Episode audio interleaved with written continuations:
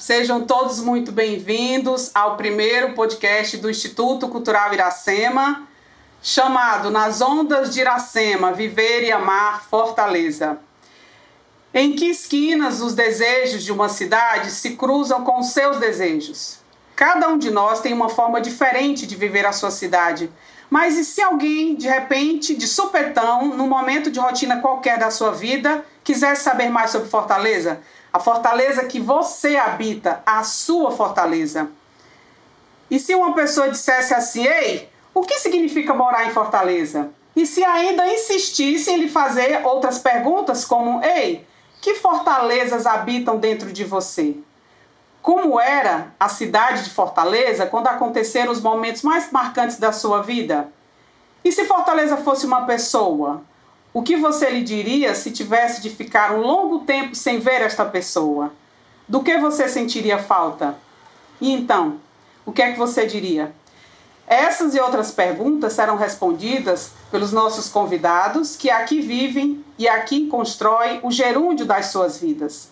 Nas ondas de Iracema, Viver e Amar Fortaleza, o primeiro podcast do Instituto Cultural Iracema, convida a todos para ouvir sobre os afetos de quem aqui reside, de quem aqui resiste. Hoje nós temos a alegria de termos dois convidados bem especiais. Joaquim Melo, criador e diretor do Banco Palmas, é também coordenador da Rede Brasileira de Bancos Comunitários, foi o criador do Banco Palmas, como eu já disse, o primeiro banco comunitário do Brasil, e da moeda social Palmas, em Fortaleza, que é a primeira moeda social do Brasil. E é diretor de projetos da plataforma E-Dinheiro, meio de pagamento digital solidário. O nosso outro convidado é Flávio Paiva, jornalista e escritor, autor de livros nas áreas de infância e cidadania orgânica. Nasceu em 1959 no município de Independência, no Ceará, e vive em Fortaleza há 45 anos tendo morado em oito bairros da cidade: Benfica, Centro, Jacarecanga, Varjota, Papicu, Aldeota, Dionísio Torro e Meireles. Em 2005, recebeu o título de cidadão de Fortaleza, conferido pela Câmara Municipal. Em seus livros infantis, destaca-se Fortaleza, de Dunas Andantes à Cidade Banhada de Sol. E dos títulos que publicou para adultos, merece atenção especial na relação do autor com a cidade, o livro de ensaios Bulbrax, Sociomorfologia Cultural de Fortaleza, pela Armazém da Cultura, em 2017, cuja trilha musical inclui a composição Latitude, de Tato Fischer e Flávio Paiva, canção que aborda Fortaleza como um cais aberto ao diálogo com o mundo. A palavra é de vocês. Eu sou Joaquim, eu moro no Conjunto Palmeiras, aqui na periferia de Fortaleza. Eu estou dentro do Banco Palmas, nesse momento, que é o banco comunitário aqui do meu bairro.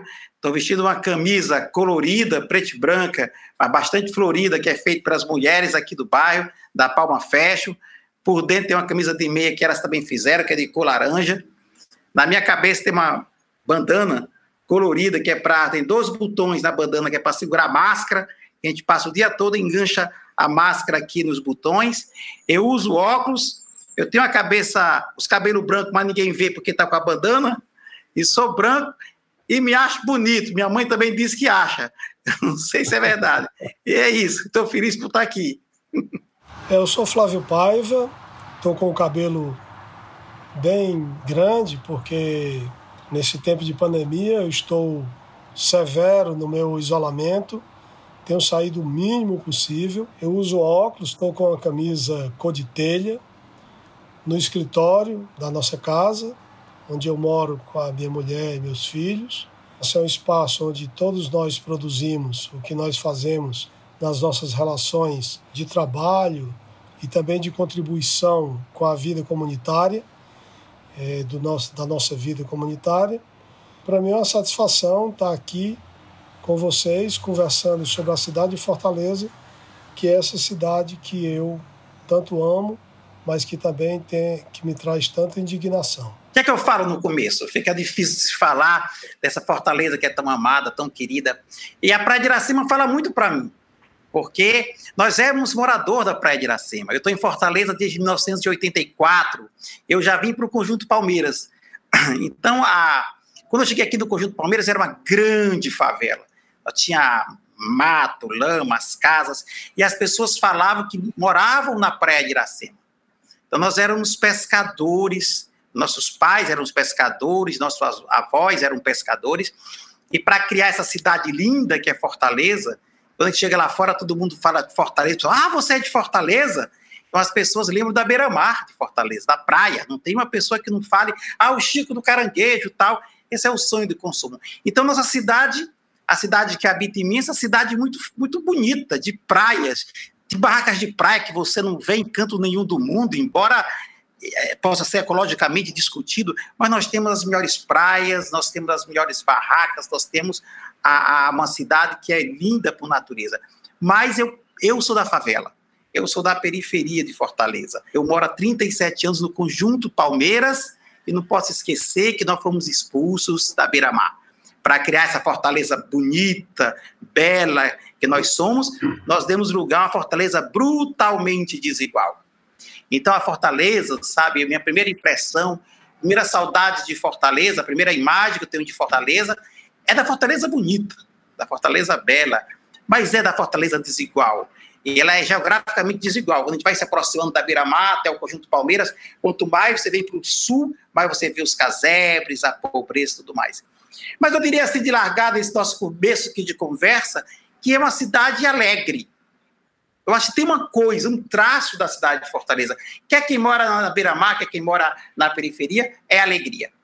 Mas não é, não é uma alegria assim da autoestima, do tipo assim, eu estou sofrendo, mas eu estou alegre, não. Eu acho que é a alegria dessa molecagem cearense. Isso é, isso, é, isso é uma coisa que lá fora, e eu tenho oportunidade, quanto dos bancos comunitários, de andar o Brasil e vou muito no Rio de Janeiro, é impressionante. É da própria, essa molecagem, esse humor cearense, é uma característica que a gente leva dentro da gente muito forte, né?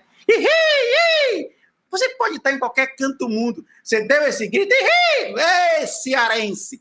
Então, talvez isso seja a alma que te leva a, o espírito e a saudade do Ceará, de Fortaleza, quer esteja na periferia, quer esteja na praia, é que é um povo alegre, que se socializa, que brinca, que se encontra e que faz festa com tudo, e tem uma extraordinária capacidade de fazer o bom. É impressionante, né? É tudo do duplo, duplo sentido tal. Então, assim, eu acho que a minha primeira impressão de Fortaleza é essa: de uma cidade desigual, de uma cidade difícil, mas uma cidade linda, bonita, extremamente alegre, de um povo extremamente extrovertido, extremamente cheio da boa molecagem. É, Fortaleza foi uma cidade que eu aprendi a amar, a cidade que me acolheu quando eu cheguei aqui para estudar adolescente. Eu vim estudar na Escola Técnica Federal, que hoje é o IFCL, na 13 de maio. Tive uma grande vivência no bairro do Benfica, que era um bairro que sempre tinha muitas pulsações da vida universitária e das inquietações de uma narrativa poética, inquieta, desassossegada. Então isso me motivou muito, esse acolhimento aqui em Fortaleza. Eu andei muito na cidade, morei em oito bairros da cidade, bairros bem diferentes, por motivos diferentes e tenho assim de cada lugar memórias especiais da vida das pessoas, dos vínculos criados, das amizades, da realidade, da parte dura, da parte alegre. Tudo isso me motiva muito a ter um carinho e esse amor tão grande por Fortaleza. Agora, quem tem muito amor também às vezes se indigna muito, né? Quem tem muito amor tem aquela coisa da paixão, né? De que quando a gente vê o que a gente ama maltratado, a gente se revolta, né? É, eu tenho uma indignação muito forte dentro de mim com a história de Fortaleza, como a cidade foi construída, né? Por uma elite egoísta, né? com muito egoísmo social, e mas ao mesmo tempo com a forma criativa, independente, inventiva que as pessoas é, encontraram para furar esses cercos que foram feitos ao longo de tantos anos. Né? Eu gosto de observar sempre o que tem por baixo do que abafa a nossa potência cultural. Né? Fortaleza é uma cidade que tem uma potência cultural espetacular, mas que ao longo dos anos é, sempre foi muito abafada por conta dos grupos que dominam a cultura, que dominam o olhar sobre a cidade. Então, isso, é, ao mesmo tempo que cria essa indignação, cria também uma motivação de você estimular outros caminhos, estimular outras vozes, estimular outras agitações, né, outras interferências, outras intervenções na vida da cidade de uma maneira integrada, é, porque nós temos uma cidade muito mais rica do que essa cidade mostra. A riqueza que a cidade mostra é a riqueza de uma opulência, é a riqueza de uma elite que não consegue entender que a cultura é que é a alma de qualquer lugar. Né? Os prédios deveriam vir depois. Né? A estrutura de Pedrical ela deveria estar subordinada ao uso da cidade para que a cidade possa ser um lugar de bem viver. Eu participei de muitos movimentos de cidadania, eu nunca fui ligado a partidos políticos, mas sempre tive presente em movimentos de sociedade civil, que é uma coisa que sempre me atraiu, porque me atrai essa, essa inquietação que leva a uma percepção de que tem algo maior do que o meu, tem algo maior do que o meu desejo individual. É, essa cidade que você colocou, Rosana, que me habita, é uma cidade que tem uma vontade de ter uma voz no, no mundo, é, é, no diálogo global. Mas para ter uma voz no diálogo global, eu preciso ter uma personalidade. Uma personalidade que autorize essa voz. E na realidade nós temos essa dificuldade por conta dessa cultura que é abafada na cidade. Né? Então, nas minhas andanças, só citando algumas coisas, eu participei intensamente. Quer dizer, no primeiro momento foi até num trabalho numa escola. A SENEC, que era a Campanha Nacional de Escolas da Comunidade, tinha alguns colégios em Fortaleza e eu andava nos bairros por conta desses colégios. Eu, o Instituto Equatorial de Cultura Contemporânea, que eu fui muito atuante lá, o movimento Pro Mudanças, foi um movimento também que eu acompanhei, fui conselheiro eleito. É, a, no período da Pastoral da Criança, da doutora Zilda Arnes, a Andréa era do grupo de comunicadores da Pastoral, a Andréa, que é minha mulher, eu andava com ela, auxiliando a ela nesses trabalhos da Pastoral da Criança em muitos bairros da cidade. Teve o Fórum da Música, que eu criei e coordenei juntamente com o Moacir Maia, jornalista, que durante seis anos nós tentamos criar um diálogo nas diferentes linguagens da nossa música para que a gente tivesse uma cena musical mais forte, porque nós temos material para isso, mas essa cena não é tão forte quanto o material que a gente tem. O Pacto de Cooperação do Ceará, que eu operei as reuniões durante oito anos, nove anos, né, nos anos 90. Então, tudo isso eram coisas que aconteciam em vários lugares da cidade e cada vez mais é, reforçava em mim o carinho por essa potência que é Fortaleza, a atenção por esse lugar tão especial que é Fortaleza, mas ao mesmo tempo, é, enquanto é tão cosmopolita, é tão provinciano. Continua uma cidade provinciana diante de um potencial. Eu concordo com você, Flávio. E aí, se eu, se eu for olhar para o meu espaço em Fortaleza, cara, Fortaleza é de todos, a gente anda em todos os lugares, mas todo dia, quando eu amanheço, eu venho para a periferia. Eu venho expressando, porque eu já moro na periferia, eu venho aqui para o Banco Palmas. E que alegria! Nós não podemos deixar de falar de Fortaleza sem bater no peito e dizer é nessa cidade de Fortaleza, na periferia de Fortaleza, que foi criado o primeiro banco comunitário do Brasil, a primeira moeda social do Brasil, que hoje se espalhou pelo mundo inteiro, hoje tem dezenas de estudos acadêmicos, dezenas de matérias jornalísticas, são 18 bancos comunitários, virou política pública, mas foi criado aqui em Fortaleza. O cearense, fortalezense, e eu tenho muito orgulho disso, né? Estamos hoje em todos os cantos. Somos estudados em Harvard, na USP, na FGV, mas essa tecnologia social nasceu na periferia de Fortaleza por aquilo que essa criatividade ou essa inventabilidade, como o Flávio falou, de Fortaleza. E aí, uma coisa que me chama muito a atenção Aí talvez as pessoas falam assim: ah, mas isso é em todo canto. Mas em Fortaleza é especial. É a economia da periferia. Que economia pujante.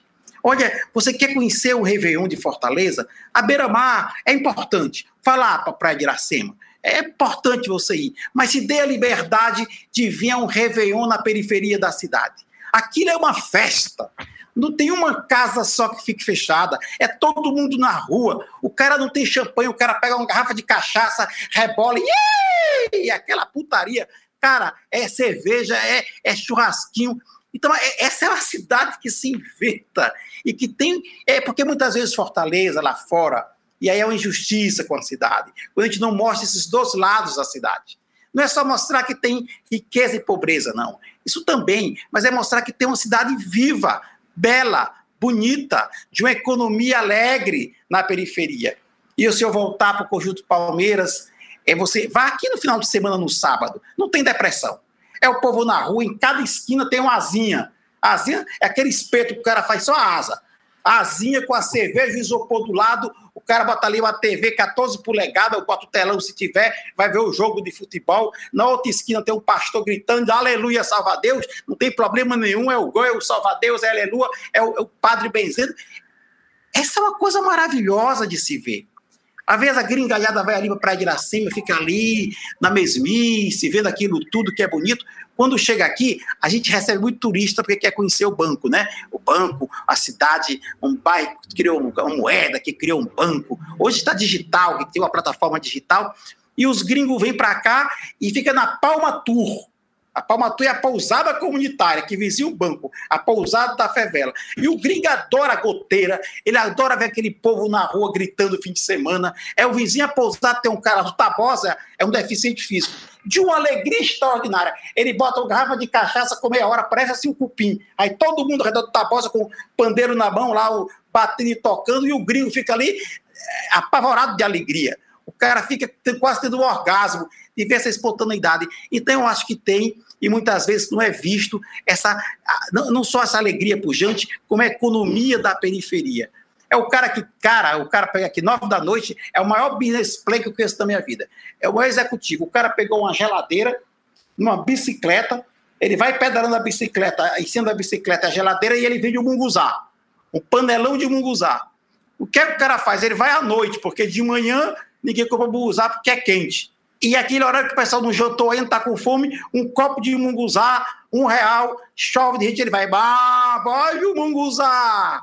E aí, velho, todo mundo vai comprar. Então, é, é, eu falo muito da economia, porque o Banco Palmas trabalha muito com crédito, investindo nesses pequenos negócios. Eu dizia, é uma extraordinária capacidade produtiva que tem nesse povo, que faz da alegria a economia, é o churrasquinho, é a asinha, é a pousada comunitária. A barragem do Cocó, Olha, uma vez eu peguei o Camilo Santana, ele veio aqui inaugurar a barragem, e a inauguração era assim, para o governador. A barragem que vai impedir Fortaleza de ter inundações.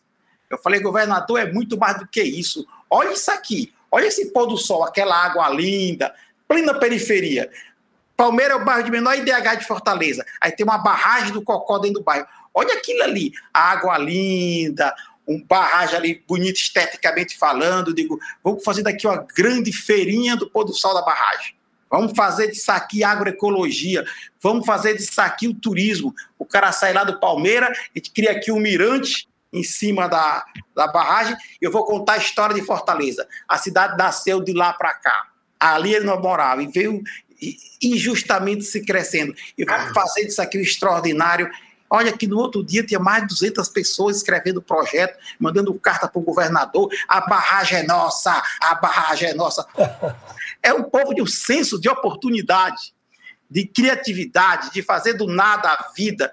Impressionante. Isso não é só dos pobres, é também. Mas Fortaleza tem isso na nossa periferia, que é essa capacidade de botar para fazer, de fazer, e falta oportunidades. Muitas vezes isso me indigna. Ah, é a periferia? Ah, é, é assistência social. Assistência também é um direito. Mas é a caridade, é, vamos programa social e cesta básica. A gente tem que oportunidade. E aqui eu, eu vou também, ao falar de Fortaleza, falar de nossas cooperativas. A gente tem cooperativa de alimentação, a Palma COP, a Palma Ambiental, cooperativas de TI, os jovens que se reúnem. Então é preciso a gente olhar também para essa fortaleza produtiva a partir da periferia, com muitos talentos. A companhia bate palmas. Quem não conhece o Paraíba? Doido, doido, doido. A galera da Fortaleza, cada qual pegou um instrumento de, de lata, de, de, de, de balde, um violão, tambor, tal, batuque da, da periferia ali, fizemos o carnaval, depois criou a Companhia Bate Palmas, que é uma das maiores bandas populares de Fortaleza, cantando a periferia. Desde o tempo do canal, o povo se juntou num grande mutirão, contando a história do bairro. E eles fazem o carnaval da história do bairro. Então, acho que tem essa coisa que a gente precisa olhar também para essa, peri essa fortaleza depois da BR. A gente olha da BR para a praia, da BR-116 para o sul, tem uma imensa fortaleza. Pobre, mas bela, criativa, com arte, com pousada, com vida pujante. E aí precisa fazer o turismo da periferia.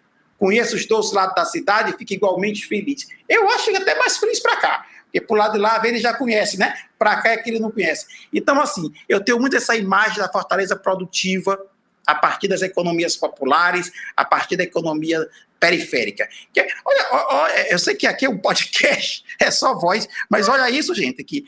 Eu tenho muito orgulho. Tudo isso que eu estou vestindo aqui, essa roupa aqui, que é palma fashion, não precisa mostrar porque é um podcast. É feito pelas mulheres do meu bairro, pela Palma Cop, aliás, pela Palma Fashion, que é a Mulheres da Confecção. Essa gol, essa camisa, uma cooperativa de mulheres na periferia que produz roupa bonita, colorida, alegre, porque a vida merece coragem, né? Então, essa também é a fortaleza que eu cresci aqui na periferia, no Conjunto Palmeiras, e que eu trago muito forte dentro de mim, e que, inclusive, me ajuda a viver.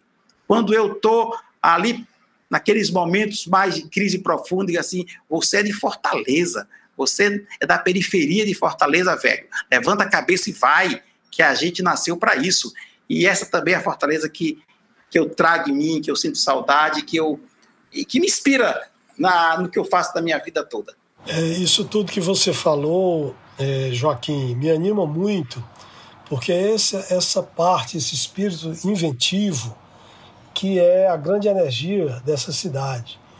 É, você, que inclusive é um, uma pessoa que virou um ícone da, da economia voltada para a justiça social, né? quer dizer, você pensar a economia dentro dos parâmetros é, de produzir riqueza nas comunidades, eu acho isso uma coisa realmente espetacular e é um grande exemplo e tenho muita satisfação de estar aqui com você conversando sobre esses assuntos que, para mim, é, me animam muito. Esse uso dos espaços é uma coisa muito engraçada. A gente, por exemplo, você pega um maracatu, o maracatu, se eu tivesse uma oportunidade de ir ver o maracatu no Jardim América, tivesse uma estrutura mínima para eu olhar os ensaios, como acontece com as escolas de samba no Rio de Janeiro. Então, essas coisas que estão nas comunidades, cada pessoa que vai para lá ver uma apresentação, consome algo produzido no local, cria uma movimentação e cria um sentimento de segurança, porque a insegurança ela é produzida pela ausência, é a falta de de frequência, de relacionamento, que faz com que os lugares se tornem mais inseguros.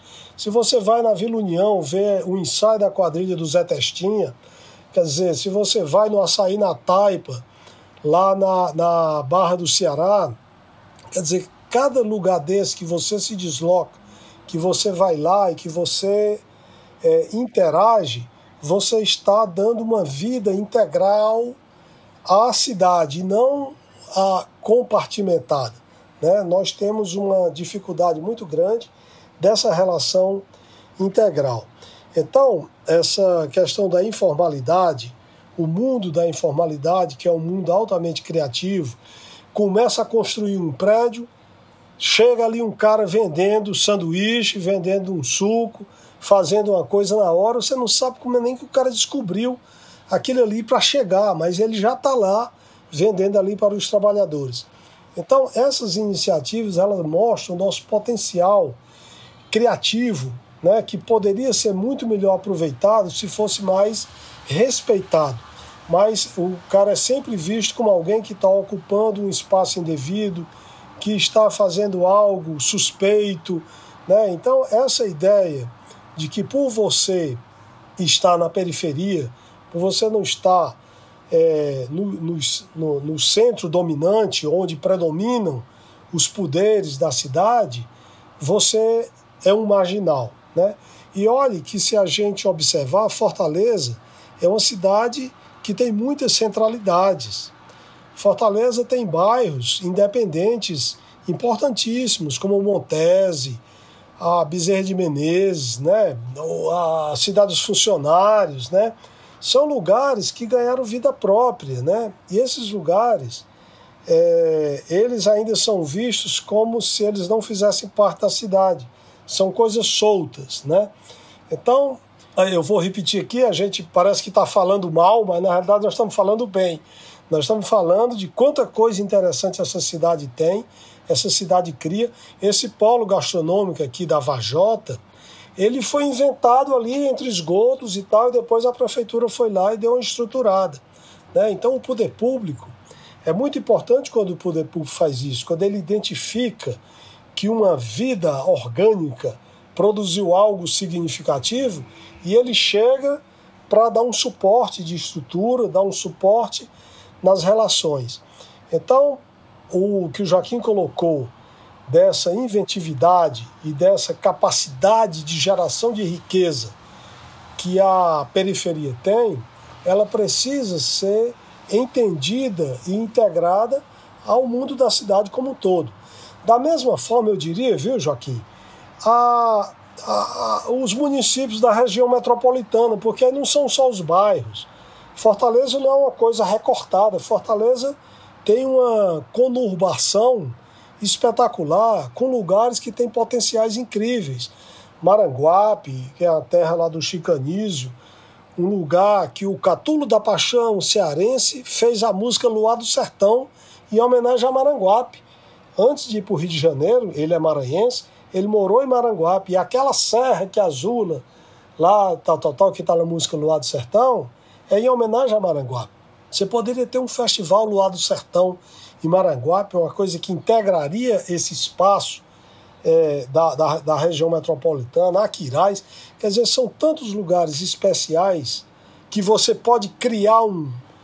um, um é, é o que eu chamo de conjunto potência. Quando você liga os campos e que você dá sentido a esses campos, a cidade passa a ser um conjunto potência.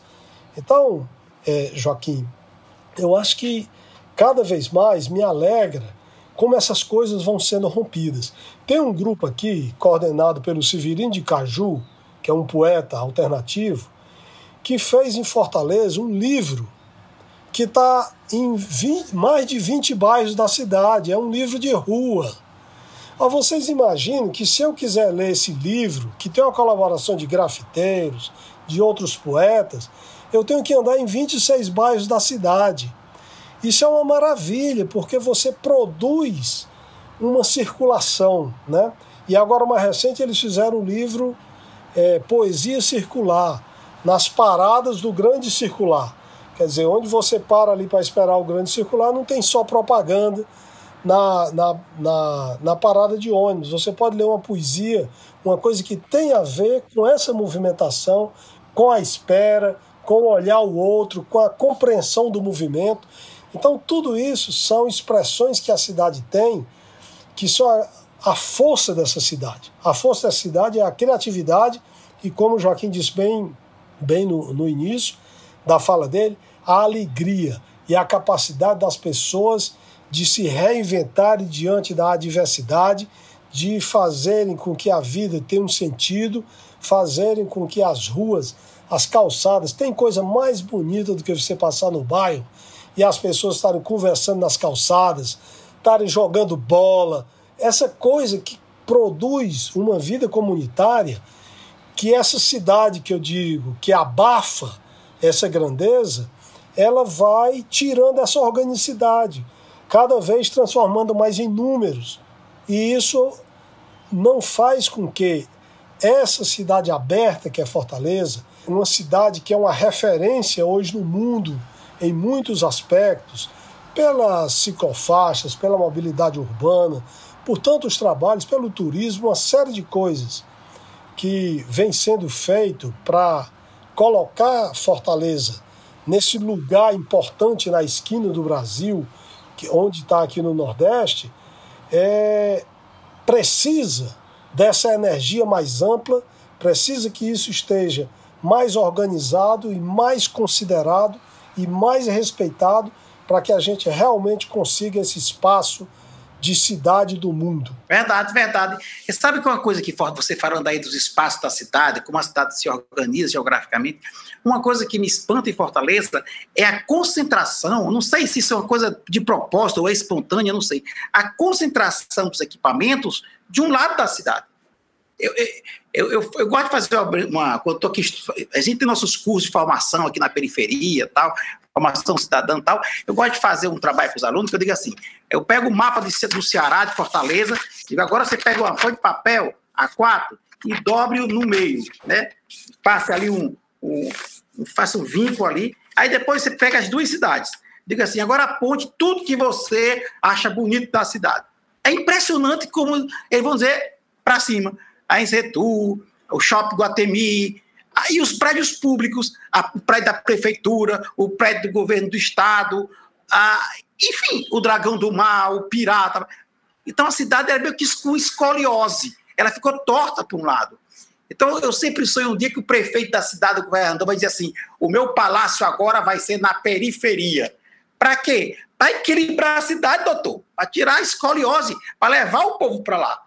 Porque onde tem uma secretaria, e aí não é só o palácio do governador e do prefeito, isso não tem, você pode pensar, as secretarias de governo, os prédios, as instituições, é tudo para um lado. Então a gente precisaria equilibrar essa cidade mais, trazendo para as periferias instituições fortes, a Insetu, o Palácio do Prefeito, o Palácio do Governador, enfim, as secretarias. Mas esse é um aspecto da cidade que a gente vai tirando de letra, mas precisaria rever para equilibrar essas duas cidades que existem, né? E dar oportunidade a mais para outra cidade. Agora, um aspecto da sua fala, Flávio, que me chama a atenção, é que, assim, e aí vai pela minha experiência também, como é uma cidade que está aberta para ser mobilizada.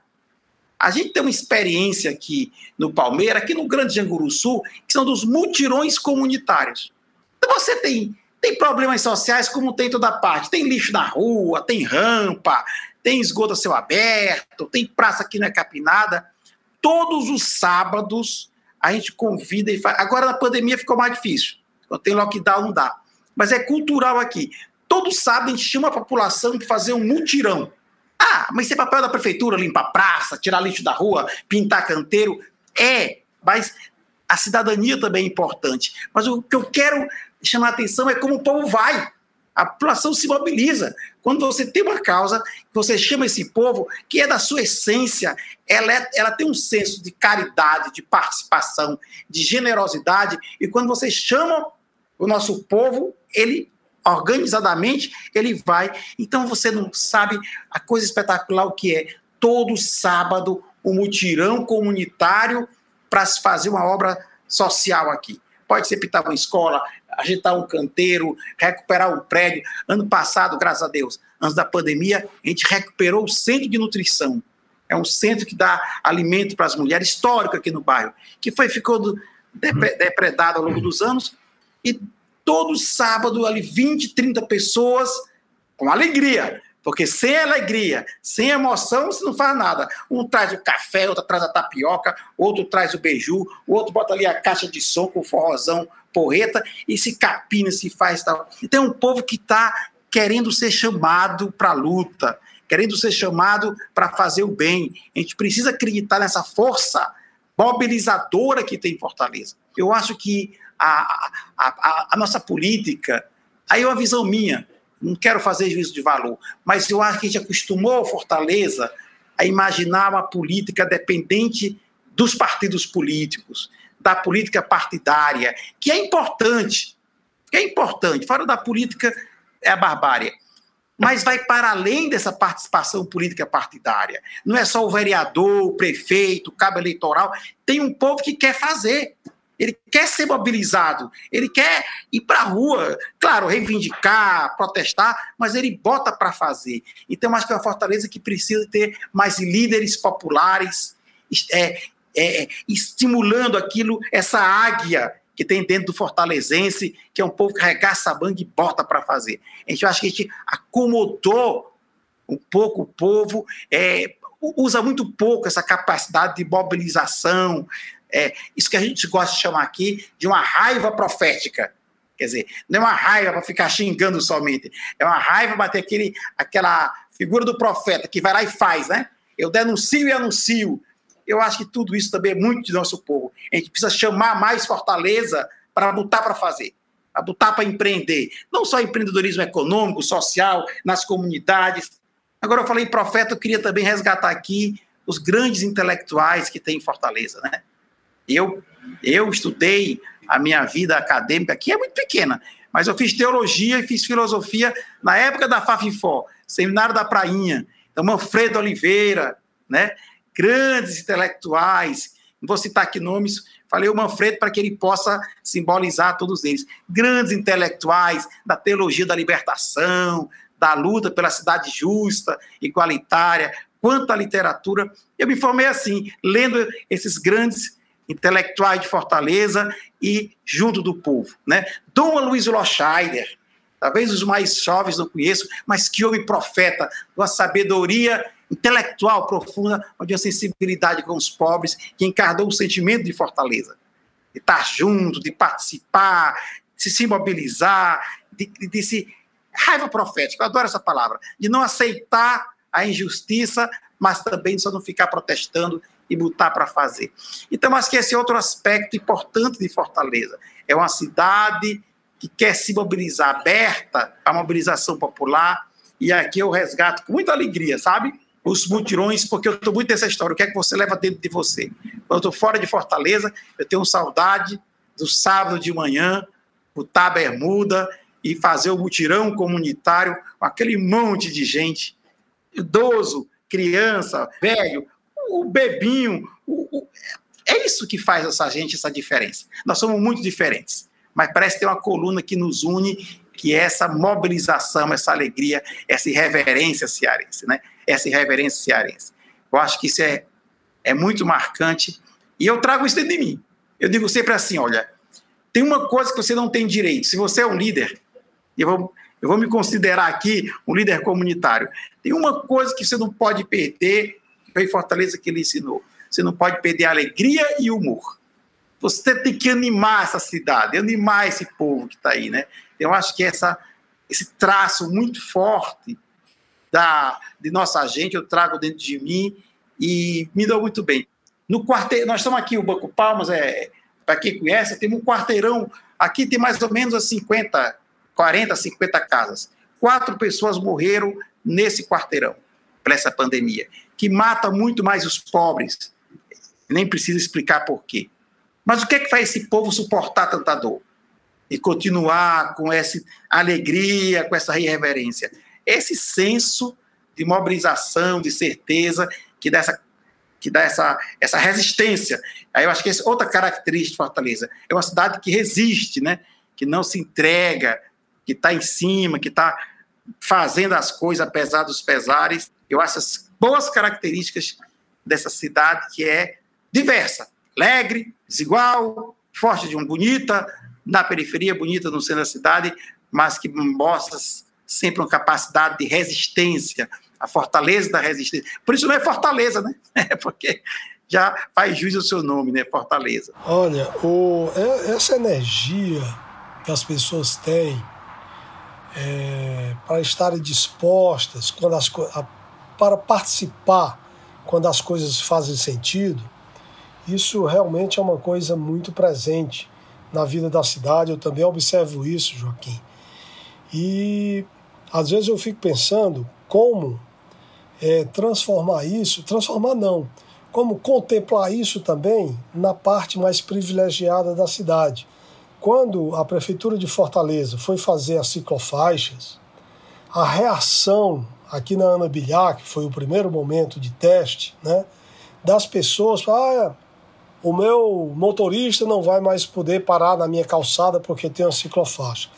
Então, essa dificuldade de perceber que se você tem uma cidade com, é, vamos dizer assim, pontos comuns mais respeitados, é bom para todo mundo, essa é uma dificuldade que existe é, na parte, vamos dizer assim, é, é mais privilegiada da cidade.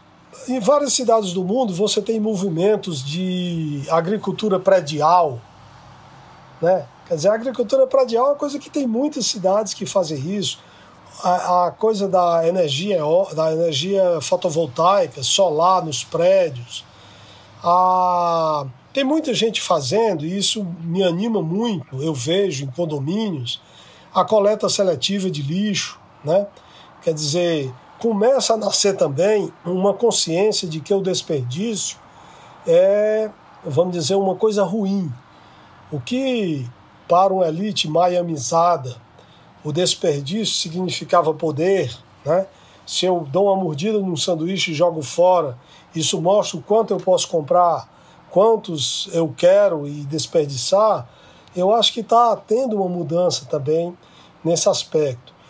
É, vejo também, por exemplo, Fortaleza tem um adensamento que permite, é, é, com muitas áreas ociosas, que permitiriam, vamos dizer, a agricultura familiar urbana. É, nessas áreas que são especulações que estão aí, você podia fazer comodato, entendeu? Então, são compreensões dos usos dos espaços, é, ou públicos ou até privados, que estão disponíveis no contexto da cidade, que muda a forma de viver, que muda as relações. Porque se você tem um terreno baldio de uma especulação perto de onde você mora, se você tivesse nesse lugar uma horta explorada por uma família, a vida desse espaço estaria muito mais rica, ela teria muito mais sentido enquanto bairro, né? Então, eu acho que tem uma coisa é, que a gente, eu acho que precisa compreender mais profundamente. É que Fortaleza, diferentemente das outras capitais do Nordeste, é uma cidade que foi feita vindo do sertão para exportar peles, para exportar algodão. As primeiras casas, eu me lembro que quando eu fiz o guia de praia do Ceará com o Miguel Macedo, que nós fizemos ainda quatro edições do guia de praias, visitando todas as praias de helicóptero, de bug, a pé, do jeito que deu, a gente fez isso. Uma coisa que chamava atenção, por exemplo, ali perto do Beach Park, por trás da duna tem um casarão enorme, lindo, virado para dentro do rio Pacoti. Ele é de costas para a praia. Porque as pessoas que vieram para Fortaleza, nesse percurso do ciclo do couro e do ciclo do algodão, eles vieram para montar os armazéns para exportar, mas as casas eram voltadas para o interior. É, essa configuração ela foi se abrindo no momento em que os bolsões de pobreza foram criados no Pirambu, porque ficar, colocar os pobres que vinham da seca era mais, vamos dizer, fácil de higienizar se estava na beira da praia, né? Mas depois, quando você foi considerando, eu não me lembro como era que chamava no início do turismo, eram as excursões, as excursões que vinham nos barcos, né? Para as cidades, conhecer o Nordeste, vinham do Sudeste e tal, e até do exterior, as pessoas começaram a ver sujeira nessas pessoas que estavam alocadas na beira da praia. Então, por isso que expulsaram essas pessoas para o interior. Então, o uso desse litoral, eu vou dizer aqui uma curiosidade para vocês. A beira-mar, que é um lugar que está ressignificado, lindo, está faltando um pouquinho de verde, um pouquinho não, está faltando bastante verde, ainda está uma coisa ensolarada é, que cega a gente, mas a, a as pessoas que usam ali o piscinão, que vão passear, são pessoas que vêm dos bairros. Primeiro, porque o Meireles é um bairro dormitório. É, é muito engraçado isso, a gente nunca nota. O Meireles não tem uma escola. O Meireles tem dois teatros, aquele do humor ali, é, onde tem uma pizzaria, e tem um teatro do daquele tropical, Brasil Tropical, é, que são coisas muito reservadas. Mas não é um bairro que tem uma vida como um bairro, porque as pessoas que moram aqui a área de lazer delas é fora do país. Nós temos uma coisa que eu acho que é importante a gente compreender na formação de Fortaleza. No início do século XX, essas pessoas que tinham os casarões nas ruas grandes, tipo a Tristão Gonçalves, né? É, essas pessoas sentavam na calçada e não eram apartadas do povo. Os cortejos passavam na frente das casas do cara que trazia gado para exportar, trazia pele. É, com a chegada dos ingleses, isso é um dado tão interessante que às vezes eu usei isso, é, trabalhei essa imagem no meu livro Bubrax, Sociologia, é, Sociomorfologia Cultural de Fortaleza, onde eu tratei como se formaram as camadas e os amálgamas da cidade. Né? Então, um deles que eu trato é esse. A essas pessoas que, mesmo sendo, vamos dizer, mais ricas que as outras, elas tinham uma cultura em comum. Gostavam do Bumba Meu Boi, gostavam das expressões da cultura popular e assistiam, apoiavam. Né? Com a chegada dos ingleses, chegou o conceito de clube de classe, coesão de classe. Então criaram o country club, né? Criaram o country club onde iam aquelas pessoas é, dentro de uma divisão, dentro de uma segregação é, do que que era, vamos dizer, a construção de uma do início da nossa verdadeira apartação, né? E com esse, com, depois do Country Club vieram os outros, né? Veio o Iracema, veio o Clube Regatas, veio o Clube Líbano, o Náutico Ideal, o Iate, né? Todos esses clubes construídos na orla como pontos de encontro dos mesmos, daqueles que são parecidos, né? No andar da carruagem, as categorias começaram a tentar imitar, porque um problema da nossa classe média, eu acho que é das classes médias, né? É que ao invés dela criar um espaço é, para enriquecer a cidade, ela vai imitar os mais ricos. Então nós criamos os clubes das categorias, a ABB, né? Acho que da polícia tinha um, tinha da base aérea ali, o B-25 na, na Bos de Melo. Aí foram criando os clubes de bairros também, o Secai lá no Pirambu, né? O famoso Secai, o próprio Clube Vila União, de pessoas que vinham do interior e que criava, queriam criar também uma organicidade e manter as referências dos contemporâneos, o massapeense, por exemplo. Então, esses clubes eles foram sendo criados e essa classe que se diferenciava pelos clubes foi se incomodando com isso. E ela foi para as casas da serra, foi para as casas de praia, né, criar as áreas de veraneio, e a classe média, ao invés de ter ocupado a cidade, foi também, de uma forma muitas vezes infeliz, gastar os poucos, o pouco dinheiro que ganhava, comprando uma casa na serra, comprando uma casa na praia, gastando tudo, enlouquecendo para manter sem poder manter, mas fazendo isso porque era status, né? junto dessa movimentação da elite. Então, quando essa classe média também saiu para as praias e para as serras, a elite assumiu o seu caráter de estrangeiro ocupando a cidade e foi para Miami, tá certo? E depois a classe média foi para Miami, né? Foi para Miami junto aos trocados e foi para Miami também, porque lá na época do ciclo do gado os caras viajavam para o exterior iam para Paris, iam para, sei lá, para Roma. É, aqueles que tinham mais dinheiro formavam um filho, mandavam para Lisboa, para Coimbra e tal, tal, tal. Mas o dia a dia é, tinha uma integração da cidade. Então, com essa cultura dos clubes, né, da distinção social em clubes, isso fez com que a cidade perdesse essa integração. Então, para mim, por exemplo, a, a, uma coisa que a gente poderia usar como diferencial, porque a Fortaleza é mais velha do que o Ceará. Se a gente pegar a emancipação né, política, a autonomia administrativa, Fortaleza é de 1776, 726 e 26, e o Ceará é, se desmembrou da capitania de Pernambuco em 1799. Então, daí para trás era uma zorra. Você estava na capitania do Maranhão, estava na capitania de Pernambuco, era uma zorra. Mas de 1799 para cá é que o Ceará passou a existir como um, um espaço autônomo, ter comércio direto com Portugal, né? alguma coisa desse sentido. Então, eu estou fazendo esse percurso porque esse percurso mostra por que, que as pessoas, com as exceções devidas da nossa elite, elas não frequentam. E elas não frequentam só Palmatu, não.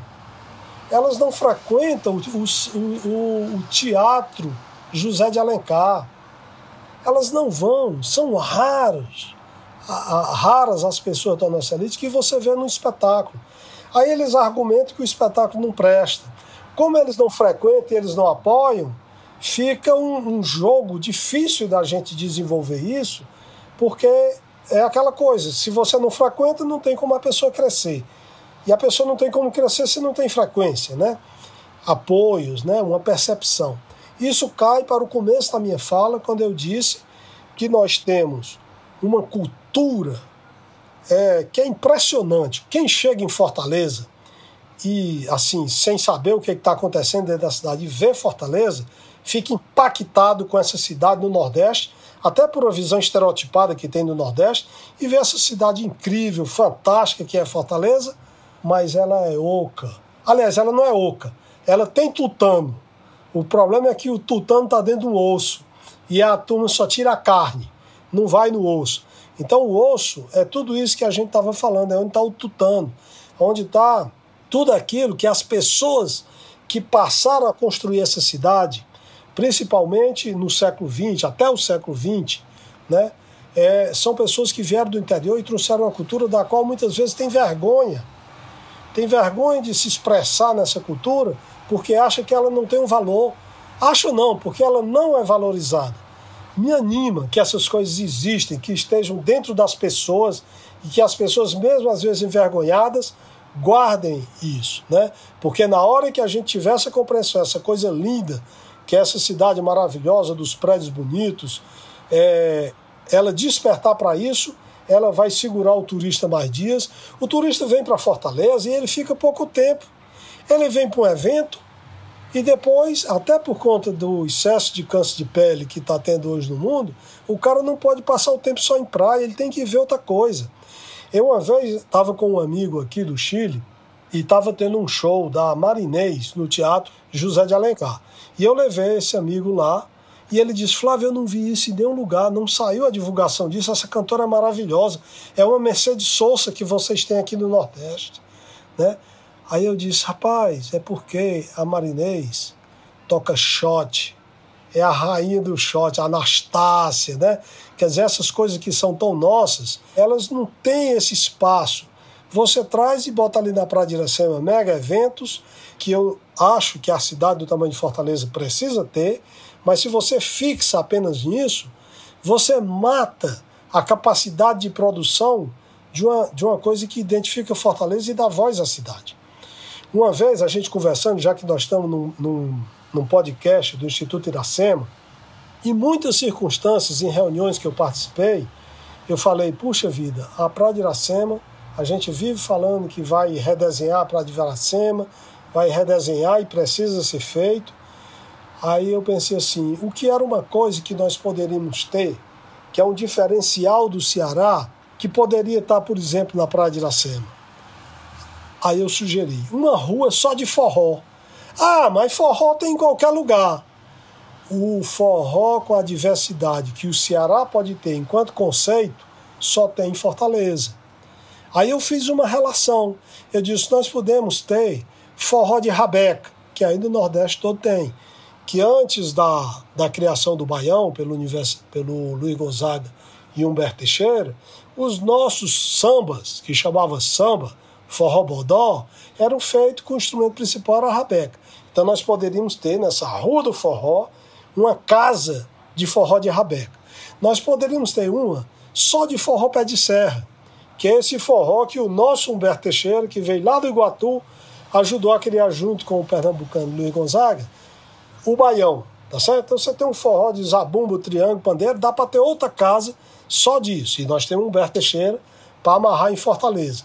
Nós poderíamos ter um forró de xerém, O xerém nasceu no Baturité, fez sucesso no Brasil, fazendo um tipo de forró misturado com a música caipira paulista. E o primeiro registro da palavra forró em disco foi feito no disco do Xerém de 1937, Forró na Roça. Então eu poderia ter essa mescla de forró com cultura caipira, com não sei o que, essas coisas que já se fazem hoje, mas eu tenho autoridade para ter, porque foi o Xarém, com o Pedro Queiroz, parceiro dele, que fez o, o, o forró na roça, e pela primeira vez. Você poderia ter o forró de Lauro Maia, que foi outro que também foi um grande incentivador, que extrapolou as fronteiras do Ceará e que tem um trabalho junto com o Aleardo Freitas, Freitas na criação do balanceio. Nós temos um ritmo, gente. O balanceio foi um ritmo criado pelos cearenses, tá certo? O Lauro Maio e o Aleardo Freitas, o violonista. Então, essas coisas todas são conteúdos, conceitos, que elas precisam estar organizadas. Nós temos poderíamos ter um forró do Messias Holanda. O Messias Holanda nasceu em Missão Velha, mas foi um dos grandes ícones brasileiros e nordestinos do forró de duplo sentido criativo, né, alegre. Isso é um outro espaço, outra casa que a gente poderia ter. Nós poderíamos ter um forró de coco de embolada, uma casa só de forró de coco de embolada. Olha que maravilha se eu pudesse ir para uma casa onde o pandeiro e o coco de embolado, o desafio, fosse a tônica daquele espaço, uma grande roda, uma coisa, e as pessoas bebendo e todo mundo ganhando dinheiro. É uma economia, como diz o, o Joaquim, é você potencializar essas economias. Você O shot, que talvez do ambiente da música forró seja o ritmo mais característico da cearensidade, né? Quer dizer, o shot é uma coisa, todo mundo faz um shot, todo mundo dança um shot. É uma coisa criativa, você pode misturar com reggae, porque a, a pegada é a mesma, né? Então você pode ter um forró de shot e ainda iria mais além. Você poderia ter um forró instrumental, que seria o nosso jazz, a nossa casa de jazz, seria de forró instrumental. Você traz sanfoneiros, os melhores sanfoneiros do mundo, porque a sanfona é um instrumento universal, é um instrumento que nós importamos, mas adotamos como parte do nosso espírito, e você teria um forró instrumental, a moda Sivuca, a moda Adelson Viana, quer dizer, todas essas coisas, elas fazem parte, elas estão dentro do coração de Fortaleza, elas são fortes, mas essa nuvem que predomina sobre a nossa cultura, essa coisa boçal, essa coisa ostentativa, né? essa coisa de que eu sou de um outro lugar, fica sufocando isso. Então, Fortaleza, como eu disse no início, é uma cidade que eu amo, que eu gosto. Tudo isso que eu estou falando para vocês eu descobri aqui. Eu me encontrei aqui vindo do interior, que eu sou do interior, passei minha infância e minha adolescência nos Iamuns. Então, eu me encontrei. Essa cidade ela, ela é uma coisa que ela me inquieta né? Porque eu estou dentro dela, eu me vejo dentro dessa cidade e estou dizendo isso porque dentro do conceito de cidade aberta, toda a minha produção, como ela é uma produção de música ligada à literatura, ela não tem um só estilo, né? Os personagens fazem a música que eu trabalho. Então eu tenho uma diversidade de estilos e de gêneros que eu trabalho com meus parceiros na construção dessa literatura que cada dia me surpreende mais com essa capacidade que Fortaleza tem de ser diversa. E nós temos, eu estou falando isso, não é para a gente ser uma cidade criando uma identidade, não sei o que, não é nada disso. A nossa identidade é a diversidade, é o respeito pela diversidade, é o respeito por essa capacidade de se jogar, de criar e de ser inventivo, independente da circunstância. Talvez muito rapidamente eu terminaria aqui minhas contribuições concordando com você e dizendo assim: eu acho que nós temos um povo de Fortaleza, uma capacidade de criação, de inovação muito maior do que nossa classe política. Eu acho que as políticas Fortaleza teria que usar mais em suas políticas públicas. Você já falou algumas coisas aí. Estamos agora, por exemplo, em Fortaleza com grandes obras de esgotamento sanitário. Só para dar um exemplo. Vamos fazer um bairro, um sistema de esgoto alternativo tem tanta tecnologia no mundo alternativa de esgoto, de reaproveitamento de águas, de águas recicláveis, enfim. Mas você faz da forma tradicional, corta a rua, joga o cano, tapa e vai embora. Na energia solar, vamos fazer uma rua que seja, uma avenida toda de energia solar. Todo mundo vinha ver isso. E a gente testa novidades. Acho que as políticas públicas de Fortaleza, elas são muito conservadoras. A gente precisaria usar mais aproveitar mais da criatividade e ousadia do nosso povo e se transformar em políticas públicas. E quando cai no campo da cultura, aí você deu vários exemplos maravilhosos, mas eu me lembro uma coisa é, muito rapidamente, que na época da Copa do Mundo, nós aqui da, da periferia, aqui do Banco Palmas, pegamos vários artesãos aqui, fizemos uma parceria lá com, a, com o aeroporto lá, e, e, e tinha, a gente tinha um box bem na entrada ali no desembarque, era o aeroporto antigo, estava reformado, Copa do Mundo que era assim, periferia entre campo. O nome do boxzinho que tem lá. E, e tava lá todo mundo dançando, cantando, com as coisas da periferia, o artesanato, o amendoim, tapioca tal. E a galera, a gringalhada, quando chegava, ia tudo ver aquele negócio, porque era bastante diferente, né? Bastante colorido tal, e exótico, porque aquilo era. fugia o padrão FIFA. Do lado tinha, um, tinha uma, uma cabine da FIFA, lá, um, um quiosque da FIFA, ninguém nem ia. E o pessoal queria ver aquela coisa diferente. Só que tinha um problema, que ao lado do nosso box, que era bem em frente ali ao desembarque do aeroporto, tinha a, acho que é a Insetu do Estado, que é a, a empresa, a, a, instituição do Estado do Turismo, né? E ela distribuiu um mapa de Fortaleza. Esse mapa só vinha até a BR. O mapa de Fortaleza era da BR para lá. Não tinha. Ele excluía completamente e aí a gente fez, quando a gente percebeu aquilo, a ideia inicial era só fazer o boxe lá no aeroporto. Aí a gente fez aqui eventos esportivos durante a Copa, com feiras, com festividade, se contrapunha ao. Esqueço o nome, a pronúncia em inglês, que fazia a Copa na Praia de Iracema. É o. o bom, esqueci lá o nome. Ah, que tinha em todos os estados do Brasil, tinha também. Cara, o que veio de gringalhada para cá, para conhecer o futebol, para conhecer a pousada, para conhecer, com um problema, porque como não tinha no mapa, eles ficavam em dúvida se aquilo ali era verdade ou não, né? Que era para cada cidade. Como a gente tinha ali voluntários traduzindo inglês, francês, é, espanhol, facilitava. E aí eu acho que a gente também, esse é um desafio para a cidade. A gente precisa inovar em nossas políticas públicas para ter espaços criativos na altura e na intensidade que nosso povo é criativo. E, e para não, não terminar falando daqui da, do meu espaço, que é o Palmeiras, eu tenho um sonho. Já falei isso com, com o prefeito, com o governador, que é fazer o Réveillon da barragem. Você imagina 31 de dezembro, aquela barragem do Rio Cocó toda colorida, aqui no sul de Fortaleza, com fogos de artifícios, os cantores locais, ia dar uma multidão de gente ia ter uma multidão de gente na praia de Iracema, e no extremo da cidade, o forró, o, a, o Réveillon, o grande Réveillon da barragem do Cocó, celebrando essa cidade que é diversa, que é diferente, que é completamente misturada, que é a nossa fortaleza, que a gente aprendeu, viveu, que ama e que quer bem e que sonha todo dia com ela. Eu vou encerrar também a minha fala é, colocando um desafio para todos nós que fazemos a cidade. Né? É, essa cidade é uma cidade que ela tem uma dificuldade de criação de espaços para sociabilidade infantil. É, como autor de livros infantis e de músicas infantis, eu converso com muitas crianças em muitas escolas públicas e privadas de Fortaleza. E eu noto como elas deixam escapar a dificuldade da gente de morar numa cidade que não tem nada feito em escala infantil. Se uma criança anda na rua, ela tem tá sempre olhando para muito alto onde os adultos olham. Não tem nada que seja um ponto de atração que esteja da altura dela, né? Então, é, para você ter uma ideia, a, o projeto que pensou a criança de uma maneira estruturada, é, que nós temos em Fortaleza, ele é de 1930.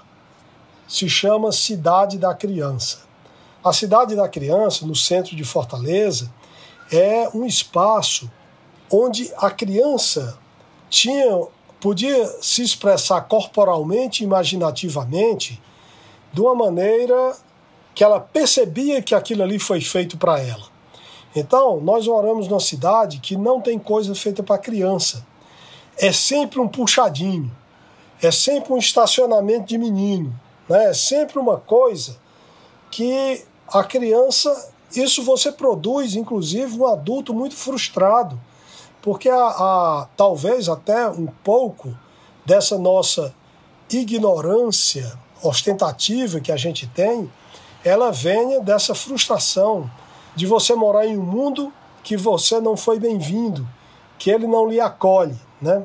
É, dentro da ideia de encerrar a fala com um desafio, eu acho que nós precisamos pensar a infância de uma maneira mais integrada, mais cogeracional.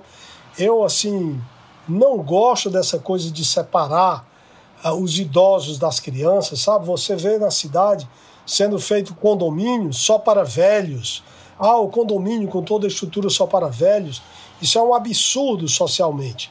Quer dizer, você pode ter nas estruturas dos condomínios, sei lá, o apartamento térreo para as pessoas de mais idade, mas quando ele sair de manhã para caminhar, ele tem que ver um pai levando um filho para a escola, ele tem que dar um bom dia, a criança tem que fazer uma brincadeira com ele. Então, para mim, um dos maiores desafios de Fortaleza é como produzir essa interação, essa, é, esses espaços cogeracionais e principalmente relativa à infância. Nós maltratamos as nossas crianças porque elas estão sempre no puxadinho, elas estão sempre a reboque do que os pais vão fazer. Então, isso é uma coisa que precisa ser pensada. E as crianças de Fortaleza merecem e nós precisamos cuidar disso. Olhe, é, eu não tenho nem o, o, que dizer, porque tudo que eu ia perguntar, vocês responderam de uma forma tão completa e tão bacana. Que bom. Mas eu vou fazer um pedido final é, e uma provocação também. É, daqui a 10 anos, em que cidade vocês gostariam de estar morando? Se vocês pudessem responder isso em uma frase, duas frases, três frases, que fortaleza é essa que vocês gostariam que tivesse mudado, que fosse a cidade que vocês querem daqui a 10 anos? Eu diria que, reportando aquela história, que manchete de jornal você queria ver, eu gostaria de ter uma cidade que amanhecesse o dia e tivesse no jornal. Fortaleza ganhou o prêmio mundial por ser a cidade mais igual do mundo. Eu acho que o grande desafio da cidade é enfrentar a desigualdade e dar oportunidade para todos igualmente. Eu acho que ser a cidade mais igual do mundo é o sonho meu de, em ver essa cidade caminhar passos largos para isso e se tornando um local mais igualitário para todos. Eu gostaria de, daqui a 10 anos, estar numa cidade que tivesse percebido a importância de interconectar os campos sociais que dão sentido ao que eu chamei de conjunto potência, a um lugar como um todo, com destaque especial para essa vivência cogeracional, especialmente das crianças. Muito obrigada, muito obrigada, Flávio Paiva, Joaquim Melo, por terem dividido com a gente as fortalezas que habitam em vocês. Muito obrigada.